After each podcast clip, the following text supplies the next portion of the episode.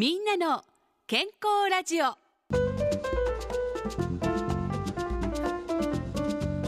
お元気ですか？岩崎理恵です。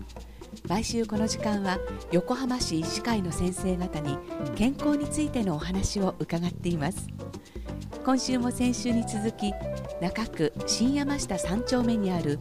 横浜市立港赤十字病院形成外科の横山明子先生に乳房再建というテーマでお話を伺います。横山先生今週もよろしくお願いいたします。よろしくお願いします。今週は乳房再建の具体的な方法について伺いたいと思いますが先生乳房再建はどのように行われるんでしょうか？乳房再建の方法には人工乳房を使用する人工物再建とご自分の組織を使う自家組織再建があります、はい、えではそのうち人工物再建とはどのようなものですか？人工物再建は2013年から健康保険が適用となった再建方法です、うん、ティッシュエキスパンダーという風船のようなもので膨らみのスペースを確保してから半年ほど間を空けてシリコンインプラントへの入れ替えを行います、基本的に2期再建で手術が2回必要です、うん。その人工物再建のメリットってどんなところにありますか？胸以外に傷が増えないこと、うん、手術時間入院期間とも短めで比較的体への負担が少ないことがメリットです、はい、また両側の乳がんの方でも手術を行いやすいというメリットもあります。なるほど。では反対にデメリットは？シリコンインプラントの形が合わない胸には再建がしにくく、うん、感染や露出破損の危険性などがあり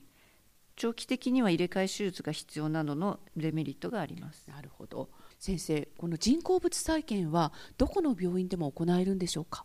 人工物の手術が健康保険で行えるのは日本乳房オンコプラスティックサージャリー学会で認定された施設のみで大学病院や総合病院などのほか一部の専門クリニックでも行えます。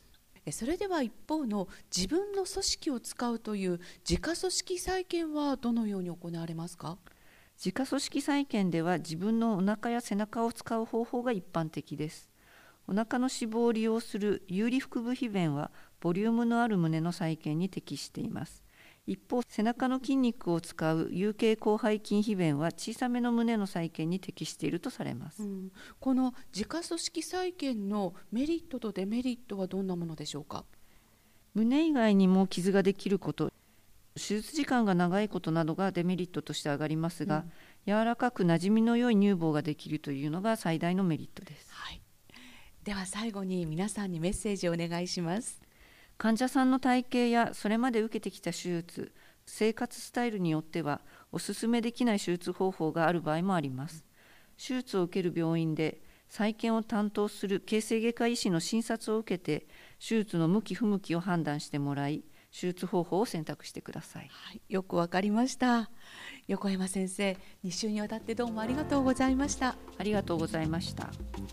みんなの健康ラジオ今日は横浜市立港赤十字病院形成外科の横山明子先生にお話を伺いました。お相手は岩崎理恵でした。この番組は横浜市医師会の提供でお送りしました。